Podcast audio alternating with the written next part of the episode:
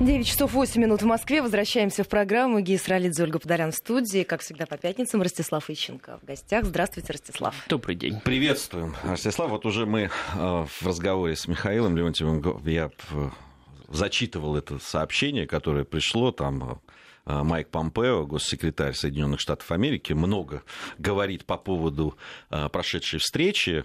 И, в частности, он сказал о том, что на состоявшейся в Хельсинки встрече с президентом России американский президент Дональд Трамп занял жесткую позицию по украинскому вопросу. А, и вот цитирую Майка Помпео, президент Трамп дал четко понять президенту Путину, что деятельность России на востоке Украины осуществляется не в российских интересах. Позиция администрации была невероятно жесткой. Собственно, на этом фактология вот этой э, жест, жесткой позиции, да, она заканчивается. Все. Э, там еще было, правда, э, такая тоже довольно расплывчатая формулировка, я бы так ее назвал мы оказываем украинским силам, заявил Помпео, на Юго-Востоке ту помощь, в которой им было неоднократно отказано предыдущей администрации. Не знаю, о чем идет речь, о джавелинах, видимо, э, вот тех, тех самых, которые поставили. А, вообще много утечек, там Блумберг э, написал, да, там о, да, по поводу референдума, по поводу референдума там и так далее. А, как вообще все это оценивать? Что, что это такое? Ну, во-первых, э, о том, что позиция э, кстати, администрации э, практически не сдвинулась ни на миллиметр американской, было понятно еще во время визита Болтона в Москву. Потому что тогда, после переговоров, кстати, и с Путиным тоже, он вышел к микрофону и сказал, что ну, масса расхождений, в том числе по Украине вообще нет никаких точек соприкосновения практически. То есть э, российская сторона, кстати, тоже подтвердила, что наша позиция наша позиция, их позиция это их позиция. Значит, поэтому э, ну, обменялись мнениями, обменялись мнениями. Значит, э, мне интересно вот это вот сообщение Блумберга, да, э, потому что значит, они ссылаются на источники, причем явно не э, на российские источники, да, и при этом подчеркивают, что президенты договорились не разглашать, то есть, э, и причем не разглашать в интересах Трампа. То есть получается, что Трамп или его администрация сами разгласили то, что договаривались не разглашать. Да? Значит, э, я не исключаю, что такое предложение могло быть сделано. И как раз э, в ответ на э, кстати, отсутствие подвижек в американской позиции. То есть вполне могли сказать, ну, знаете, если у нас э, диаметрально противоположный взгляд на вещи, если мы даже Минские соглашения с вами диаметрально противоположным образом трактуем, ну, давайте проведем референдум, вот как в Косово проводили, да, что здесь не провести.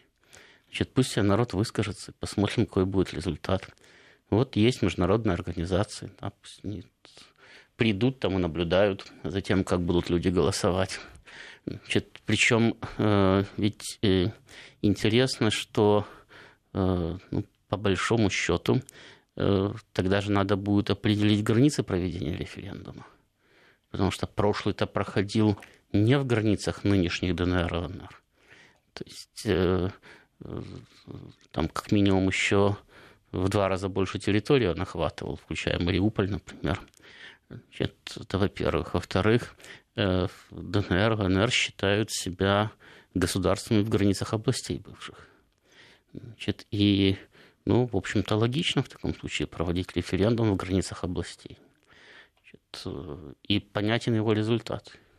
То есть хоть чучелом, хоть тушкой, но в таком случае Украина контроль над этими регионами потеряет.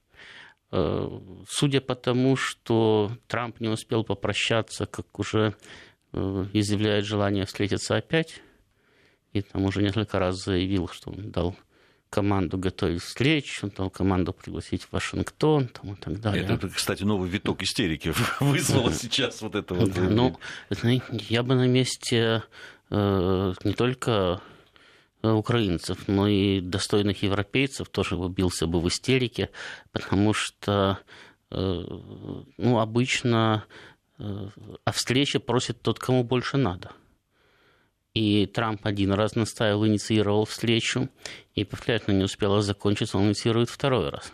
А если он инициирует встречу второй раз, значит, ему есть чего предложить. Ну, потому что чего иначе встречаться? Значит, э, то есть э, он должен был рассмотреть какие-то российские предложения да, или выдвинуть какие-то свои компромиссные предложения. Но опять-таки, если он приходит, да, если он настаивает на встрече, если она ему нужна, то понятно, что ему нужен результат. Потому что если я говорю, что вот я провел переговоры, мне все очень понравилось, у нас все очень хорошо, и я вот хочу еще раз встретиться, чтобы закрепить успех, а потом прихожу и говорю, знаете, вот еще раз встретились, вообще ничего не получилось то ну, возникает просто куда-то торопился. Ну, посидел бы подольше бы, поработал. То есть ему, очевидно, нужна динамика определенная, то есть он не хочет снижать э, взятый темп. Я не уверен, что он действительно хочет добиться какого-то серьезного результата прямо вот немедленно, но ему явно понравилось, э, э, понравился этот механизм как рычаг давления, в том числе на своих европейских союзников которая, повторяю, то, что там Украина бьется в истерике, это мало кого волнует сейчас уже. А вот то, что Европа бьется в истерике, это, безусловно, для Соединенных Штатов э, э, большой плюс. У меня такое ощущение, что Трамп еще немаловажно, что в истерике бьются, в, собственно, в Соединенных Штатах Америки. Ну, там ему, э, я думаю, относительно опять-таки все равно, что по этому поводу Э, думают его оппоненты демократы, да, но э, для него важно то, что э, встреча с Путиным получила поддержку его электората. То есть я напомню, что у него рейтинг по последним двум опросам колебался между 40 и 44 процентами, а позитивно оценили его встречу 42 процента. То есть примерно средняя величина от его нынешней поддержки. И, соответственно, ну, очевидно, ему э, хочется закрепить кстати, успех. Но, повторяю, для того, чтобы закреплять успех, необходимы какие-то э, подвижки, да, хотя бы в чем-то. Значит, понятно, что он, э, скажем, не может отказаться от своей позиции по Северному потоку. Ну, когда его построят, тогда можно будет позицию пересмотреть. Но пока есть хоть маленький шанс его остановить, э, он будет эту позицию, по идее, удерживать достаточно жестко. А следовательно, у него нет пространства для маневра на европейском направлении. Значит, очевидно, у него есть достаточно хорошие возможности найти компромиссный вариант в Сирии э, потому что там уже достигнута договоренность с Израилем по поводу э, сказать, восстановления линии границы. Ну, вернее, не границы, а линии разграничения на голландских высотах. Значит, соответственно, проблема американского союзника решена. Да, идут переговоры по поводу наличия или отсутствия Ирана в Сирии, после того, как оттуда уйдут американцы и далее. Но, по крайней мере, там идет переговорный процесс, причем э, конечная цель этого переговорного процесса уже названа в том числе и Трампом. Да? Американцы должны уйти из Сирии, и при этом он даже заявил, э, вот после, кстати, встречи с Путиным, э, вопреки всем предыдущим американским заявлениям, что они согласны в том числе и кстати, курдский вопрос вообще забыть сказать, и оставить, делать там, что хотите, разбирайтесь, как хотите. То есть это, э, ну, очевидно, место, где можно достигать компромисса. Э, я думаю, что, опять-таки, в связи с его э, жесткой позицией по Северному потоку и в связи с его попытками все-таки задавить Европейский Союз и заставить его фактически капитулировать перед американским экономическим диктатом, финансово-экономическим, Значит, до тех пор, пока ситуация с Европейским Союзом не прояснится, э, наверное, у него серьезных подвижек по Украине тоже не будет. Потому что украинская тематика неразрывно связана с тематикой Северного потока-2. В конце концов, там все время идет перебрасывание мячика, а давайте мы не будем строить Северный поток. Вот есть прекрасная газотранспортная система Украины, давайте будем через нее дальше Э, гонять газ. Причем, когда э, «Газпром» говорит о том, что он планирует, в общем-то, сохранить в том числе и через Украину транзит, и вполне возможно даже значительно больше там 10-15 миллиардов кубов, значит, это полностью я думаю, соответствует действительности, то есть это здравая оценка реальности, потому что э, если Европейский Союз останется Европейским Союзом и не капитулирует перед американцами, то э, в его планах на ближайшее будущее наращивать э, импорт газа из России. А следовательно, ну вот сейчас практически все эти построенные потоки, они просто компенсируют осушение украинской трубы но если понадобится поставлять дополнительные объемы газа, то, соответственно, эта труба тоже понадобится. А раз понадобится, значит, э, через нее пойдут дополнительные объемы. Другое дело, что э, поскольку ну, Украина не умеет ей адекватно распоряжаться, то, очевидно, э, строительство всех потоков, да, дает «Газпрому» возможность еще сделать достаточно серьезное предложение по поводу Э, выкупа этой трубы да, или возвращения к идее там, международного консорциума. Думаю, что вряд ли уже речь может идти о международном консорциуме, потому что Европейский Союз перестал к этому делу проявлять какой-то интерес. Но а выкуп трубы, допустим, по белорусскому сценарию вполне возможен, потому что сейчас э, невозможность ее модернизации определяется украинской позицией труба наша, что хотим, то и делаем, никого к ней не пустим, а то, что она разваливается, это не ваши проблемы. Если она становится собственностью «Газпрома», то, соответственно, э, и э, вложение в ее модернизацию это значительно дешевле, чем строительство новых газопроводов. А Там... возврат вот в этой связи с к той идее международного консорциума? Я уже говорил, что проблема сейчас заключается в том, что Европейский Союз перестал проявлять интерес к украинской транзитной трубе. И я предполагаю, что ну, это... то есть это предложение вообще ушло? Оно, оно и... Нет, нет... Оно, оно как предложение вроде бы существовало, да, то есть «Газпром» никогда от него не отказывался, Россия от него, в принципе, не отказывалась. Но, во-первых, возникла украинская позиция, да, э, мы это предложение вообще не рассматриваем. Значит, потом Украина стала рассматривать предложение, э, то есть возможность двухстороннего консорциума с Европейским Союзом. Но понятно, что э, адекватные европейцы сказали, ну хорошо, консорциум-то мы создадим, а газ-то где брать будем? То есть есть труба, есть потребитель, а где поставщик в таком случае для этого консорциума. Значит, и, и лавочка закрылась.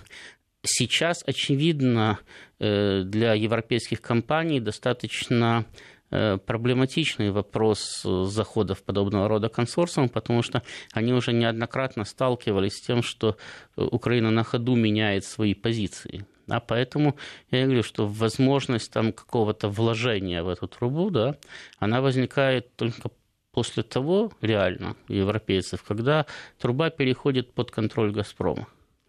Потому что тогда, да, тогда им понятно, кто контролирует, им понятно, откуда берется газ, и они вполне могут вкладываться там, в акции этого предприятия. Понимаете, что вначале «Газпром» его может выкупить, а потом может там, хоть 49% акций продать тем же самым европейским компаниям и таким образом просто привлечь дополнительные деньги даже для той же ее э, модернизации.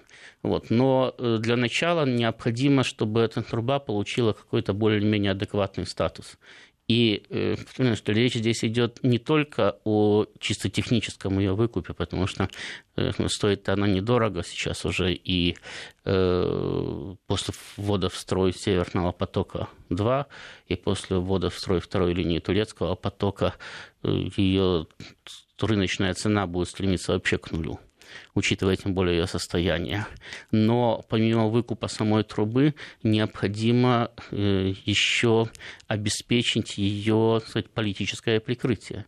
То есть до тех пор, пока на Украине существует нынешний режим, по крайней мере в том виде, в каком он существует, да, никаких гарантий нет. Они могут сегодня продать, завтра конфисковать. Вот, соответственно, э, необходимо еще политическое урегулирование на Украине в таком случае. И вот э, этот, этот вопрос как раз комплексный. Он не может рассматриваться в отрыве от американо-европейских отношений. Потому что, повторяю, если американцы задавят Европейский Союз, тогда вопрос во всех этих трубах отпадет, потому что они его просто заставят покупать американский газ. Более того, они тогда уничтожат европейскую промышленность, у Европы сразу же пропадет потребность в половине этого газа, который она закупает. Как, кстати, исчезла потребность практически в двух третях газа у Украины. Она закупала еще где-то в седьмом-восьмом году порядка 60 миллиардов кубов газа, а сейчас, по-моему, 25 э, закупает, а вместе с тем, там, которая называют реверсным и всем прочим, ну, может быть, около 30 миллиардов кубов она закупает газа и все. Значит, то есть с падением промышленного производства исчезает потребность в дополнительных энергоресурсах. Поэтому э, сейчас основная проблема заключается в том, устоит Европейский Союз под давлением или не устоит. Если он будет продолжать Соединенными Штатами торгово-экономическую войну, которую он начал, то в таком случае вопрос Украины, украинской трубы и Украины в целом э, будет решен, и э, тогда Соединенным Штатам придется идти в этом вопросе на очень большие уступки, потому что тогда его решат без них. Просто. Вот. Если нет, то тогда нет. Тогда, э, собственно, Украина, ценность Украины уже будет сохраняться только как воспоминание, а не как какого-то материального актива. Но сейчас э, Европейский Союз совершенно очевидно использует вот эти переговоры а, по поводу сохранения транзита по газотранспортной системе через территорию Украины как э, некий козырь в разговорах с Соединенными Штатами Америки. Ну, вот просто они говорят, вот мы, мы же видите, мы здесь с, с Россией торгуемся, чтобы вот оставить эти деньги для Украины независимой. Ну, а, э, пока что они это используют э, фактически в качестве не очень ловкого трюка. Потому что они говорят, ну да, мы договорились, что через территорию Украины останется транзит. А когда у них спрашивают, какой будет объем транзита, они говорят, ну не знаем, какой это будет. Но э, там же есть проблема, что все, что меньше 15 или даже 20 миллиардов кубов, это просто не окупается. Но они тогда... говорят же о каком-то фиксе. То, то, то, есть, то есть тогда система работает себе в убыток. То есть надо зафиксировать больше. А фиксировать больше никто не будет до тех пор, пока не станет Украина... понятно, сколько нужно. До тех пор, пока Украина не урегулирует свои отношения с Россией. Сколько нужно, можно, можно частично не догрузить другие потоки. Там. Их же не обязательно загружать под завязку. Да? и выкроить еще там лишние 20 миллиардов для этой трубы, для того, чтобы она не работала в убыток. Но тогда э, надо понимать, что весь комплекс проблем, связанных с Украиной, с Европой, он решен. Потому что в противном случае возникнет вопрос, а нужны ли вообще там все эти трубы. Потому что я повторяю, что если Европейский Союз упадет, то это будет означать, что через пять лет он будет находиться в состоянии, ну, конечно, лучшем, чем Украина сейчас находится но будет двигаться по этому же пути, а э, уровень падения его экономики будет вполне сопоставим с уровнем падения украинской экономики. Ему просто не нужны будут эти гигантские энергоресурсы. Э, поэтому надо будет посмотреть, пока что, ну, пока что Европейский Союз не просто упирается, он еще и э, э, красиво изворачивается, потому что вот э, э да, вчера или позавчера они ввели 25% пошлину на украинский металл. Ну, это же фактически как американцы ввели на европейский, да? Значит, европейцы потеряли американский рынок в значительной степени. Свой металл куда-то девать надо. Значит, они очищают свой рынок не просто от какого-то там абстрактного металла, они очищают его именно от украинского металла, а Украина вроде как союзник Соединенных Штатов. Значит, и фактически, поскольку содержать-то ее все равно надо. Ну, значит, чем меньше Украина заработает, тем больше ей надо дать. Значит, и получается, что все равно же там, Порошенко, не Порошенко, кто там будет, да, они все равно придут к Трампу и скажут «дай». Или же, если он их будет сказать, сбрасывать с корабля истории, то тогда им надо будет идти договариваться с Европейским Союзом, и значит договариваться с Россией. Тогда они получат кстати, список требований, которые они должны будут выполнить. Ну и можно будет договориться о чем-нибудь. А, Э, здесь удивительно то, что Европейский Союз, который, с одной стороны, вроде ведет вот эти все переговоры и, пони... и понятно, отдает себе отчет в том, что нужно еще и политическое урегулирование, ничего абсолютно не делает в этом смысле. То есть они самоустранились, э, и, если у американцев хоть что-то по этому поводу говорят, да, даже вот эти заявления такие расплывчатые Помпео, но все-таки, то европейские лидеры, что там евросоюзовские, что национальные там э, руководители национальных государств, части Европейского Союза, они по этому поводу вообще молчат. Э, у нас сейчас будут новости середины часа, мы затем продолжим. Вообще хотелось бы поговорить еще, Вячеслав, по поводу вот этих заявлений заявлений по поводу Азовского моря, минирования его, э, по поводу того, что там украинским пограничникам дали значит, распоряжение ну, готовиться... Там, там не совсем Азовское море, там речь шла о побережье. Ну ладно. Ну поговорим об этом. У нас сейчас новости. Да, и сразу после короткого перерыва вернемся. В Москве 9.34. Возвращаемся в программу. Гейс Ролидзе, Ольга Подолян в студии. Я напоминаю, у нас в гостях Ростислав Ищенко. 5533 Вести и плюс 7 900 370 63 63. Наши эфирные координаты. Итак, вот по поводу Азовского моря, видимо, побережья, э, да, в, о котором говорили, что там возможно для того, чтобы обезопасить себя от десанта, там говорилось там еще от чего-то, э, минировать, ставить какие-то заграждения собираются. Буквально несколько дней назад было какое-то заявление о том, что на Украине, что пограничникам украинским Э, дали распоряжение значит, э, мобилизоваться, потому что скоро они займут э, позиции на границе, границе да, с Россией и так далее. Вот такой, несколько сразу таких вот подобных заявлений на Украине появилось. Да, но, э, во-первых, у Порошенко начинается, ну, вернее, началась, хоть официально не стартовала, избирательная кампания, которую он не может выиграть. Значит, и для того, чтобы получить хоть какие-то шансы, неважно, там, на выборах или без выборов, хотя бы для того, чтобы ввести военное положение и отменить выборы, ему необходима напряженность. Значит, э, причем не напряженность по принципу «мы опять постреляли». Да? К этому давно все привыкли и не обращают внимания, по большому счету. Значит, ему необходимо что-то более-менее серьезное. Значит, поэтому там сразу действительно э, возникло несколько таких всплесков активности, там командующими объединенными силами заявил, что необходимо вывести э, добровольческие батальоны с первой линии значит, из зоны действия объединенных сил. Значит, а, в общем-то, такие действия предпринимаются, когда командование хочет консолидировать контроль над э, э, военными своими, значит, а э, консолидировать контроль им, в общем-то, надо только в том случае, если они готовят какую-то серьезную провокацию, но не хотят, чтобы она вышла из-под контроля и сорвалась в полномасштабные военные действия. Значит,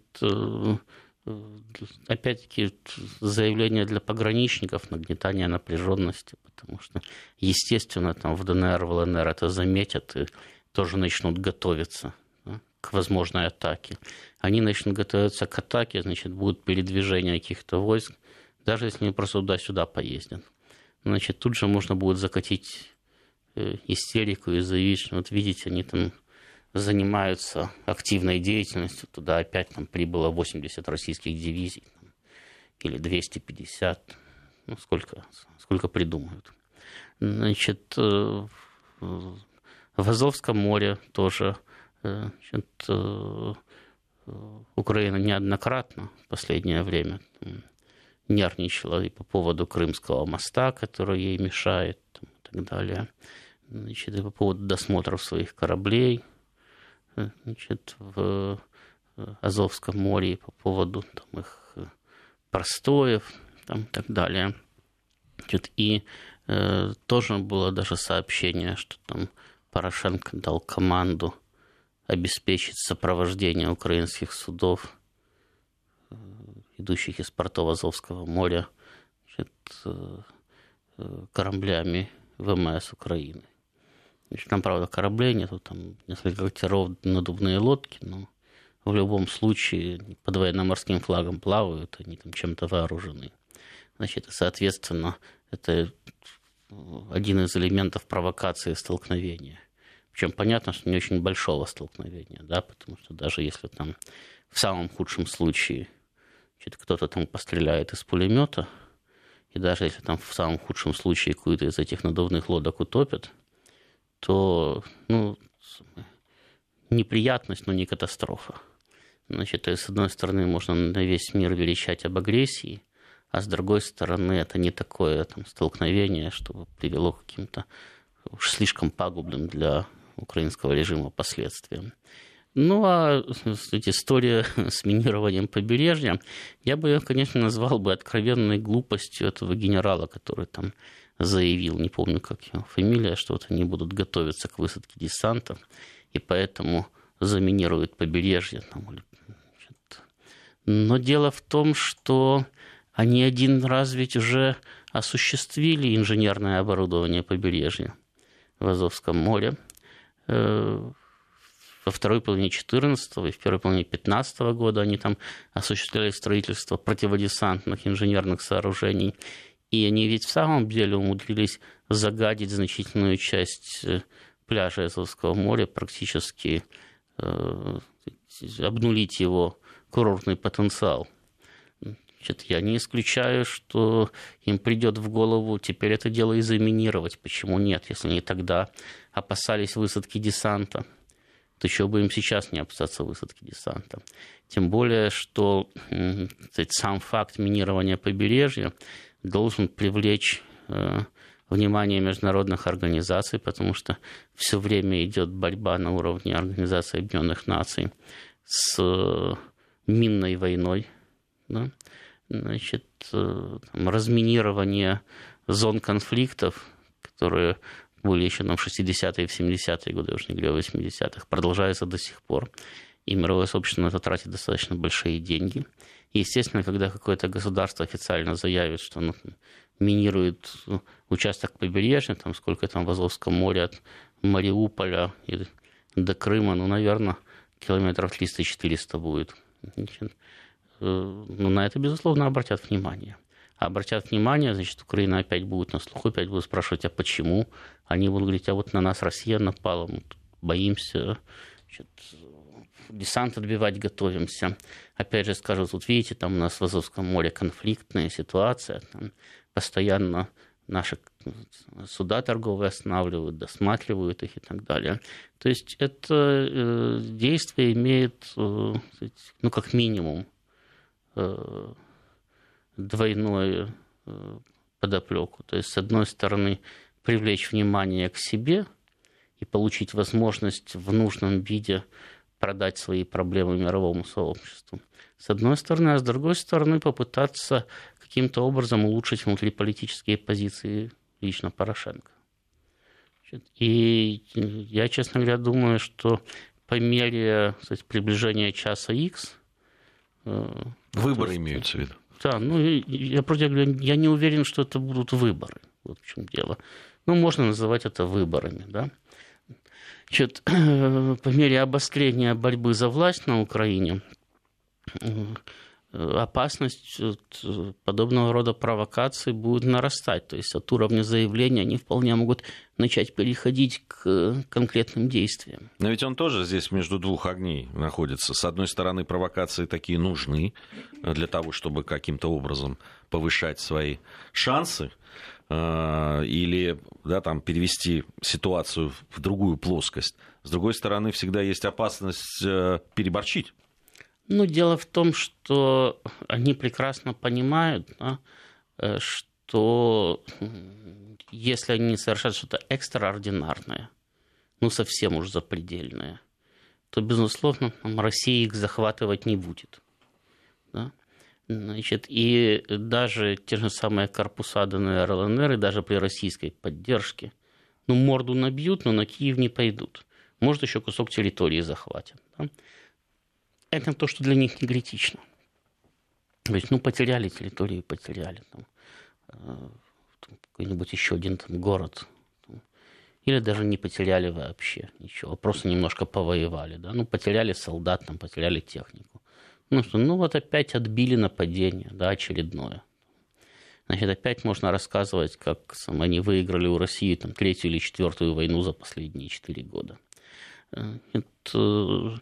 Дальше вопрос просто в том, кто это, эту ситуацию э, лучше использует в внутриполитической борьбе. Потому что, с одной стороны, конечно, Порошенко будет говорить, что война идет, куда же сейчас верховного главнокомандующего-то менять. А с другой стороны, его оппоненты будут говорить, так он же все, все битвы проиграл. Его, наоборот, надо поменять, не дожидаясь выборов, потому что сейчас он до выборов не успеем дожить, он страну угробит. Вот. То есть у него скорее опасность внутриполитическая. А с точки зрения внешнеполитической, я не знаю, что надо учудить, да, Э, чтобы действительно довести дело до э, такой военной опасности для, для режима. То есть, ну, надо, наверное, поднять боевую авиацию, начать бомбить Донецк. Э, тогда, возможно, этих начнут приводить в чувство уже по полной программе. А так ведь это огромная черная дыра, с которой никто не хочет иметь дело. Не случайно же Европейский Союз убрал оттуда ручки и делает вид, что нет никакого нормандского формата, нет никаких минских соглашений, вообще ничего нету. Как будто они, Украина уже Они вообще не знают, что там происходит, и знать не хотят. Вот есть Волкер, который вроде и не в, не в нормандском формате, и не в Минских соглашениях. Ну, вот пусть он с ними разбирается, а самое, европейцы отдохнут. Э, Ростислав Ищенко у нас продолжим после информации о погоде. 9 часов 48 минут. Возвращаемся в программу. Гия Сралидзе, Ольга Подолян в студии. Ростислав Ищенко у нас в гостях, как всегда, по пятницам. А, по поводу а, по поводу вот этого электорального там, предвыборного цикла еще а, тоже и наши слушатели по этому поводу говорят, насколько, ну, собственно, то, о чем, Ростислав, вы говорили, что возможны какие-то действия э, украинских властей для того, чтобы перевести это в, просто не, сдел... не превратить это в выборы, а как-то как каким-то заменить другим э, процессом. Причем вот вы в, в том, что говорили, сказали, что возможен как вариант, когда Порошенко будет говорить о том, что ну, видите, что происходит, поэтому надо э, каким-то образом да, не менять сейчас главнокомандующего. С другой стороны, э, вполне возможно, что и оппозиция со своей стороны. Вполне скажет... возможно, абсолютно точно, потому что любое событие можно трактовать десятком разных способов а им надо это всего две трактовки. За Порошенко и, и против, против Порошенко. Да? Значит, э, дело в том, что и Порошенко, да, и все, кто ему сейчас оппонирует, э, они имеют, в общем-то, исчезающие маленькие рейтинги. И никто из них не может э, считать себя гарантированно избранным. Ну, скажем, они могут быть уверенными, что они если не будет никаких эксцессов, э, не пропустят Порошенко во второй тур. Потому что там три или четыре человека, которые его явно обходят. Значит, но э, никто не может быть уверенным, что он побеждает во втором туре. Потому что там разница между 10-13% Тимошенко там, и 8-9% следующих за ней, я уже не знаю, кто там сейчас, там Гриценко, Бойко, они там постоянно меняются значит, вот, местами. Значит, э, это, в общем-то, не, это не разница, да, это э, статистическая погрешность, по большому счету. Вот. Тем более, что я уже говорил когда-то, могу повторить, что э, Тимошенко это сейчас фаворит первого тура. Но дело в том, что если будет понятно, что Порошенко не проходит во второй тур, а это, скорее всего, так и будет, то во втором туре э, все украинские олигархи вспомнят о том, что Тимошенко вообще-то зверь похлеще Порошенко. Значит, и она им в качестве президента ну уж совершенно не нужна. И вполне могут сделать ставку на любого, кто с ней пройдет. Там же все равно будет два человека.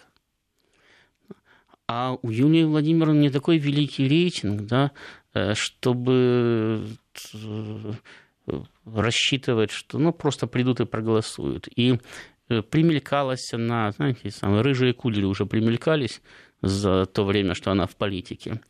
И, в общем-то, авторитет ее подупал, и харизма уже не та. То есть нет гарантии, что она сможет даже на этом самом, на выдохе выскочить за планочку э, самого второго тура, хоть там надо просто победить. Да?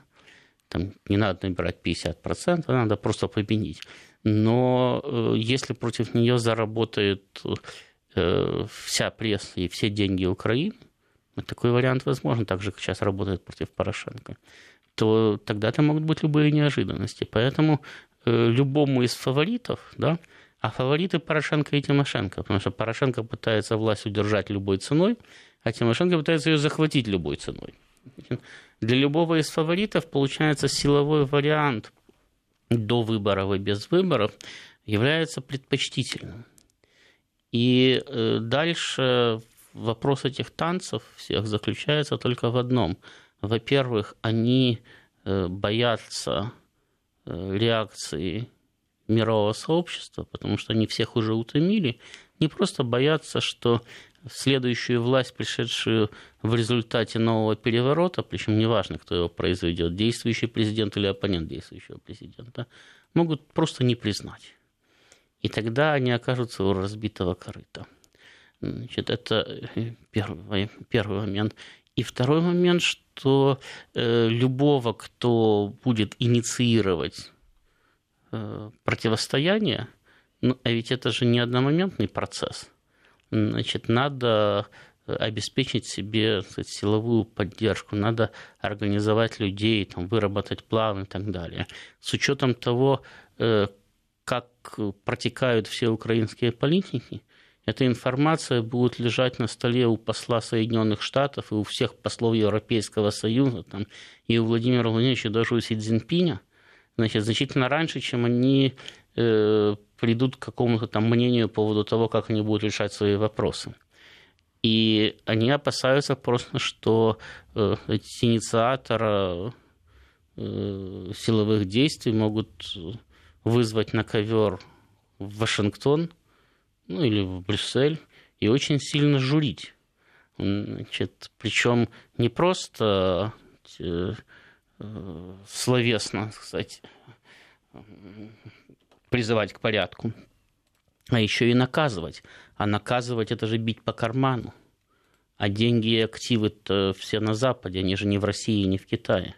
Значит, и если э, Запад решит, что такой футбол нам не нужен, да, то у человека могут быть огромные неприятности. Вот это две вещи, которые их сдерживают, но тем не менее, с моей точки зрения, у них положение настолько безвыходное, то есть для любого из них не прорыв в президенты означает не просто конец карьеры, значит, он ну, политической, он, скорее всего, означает конец свободы.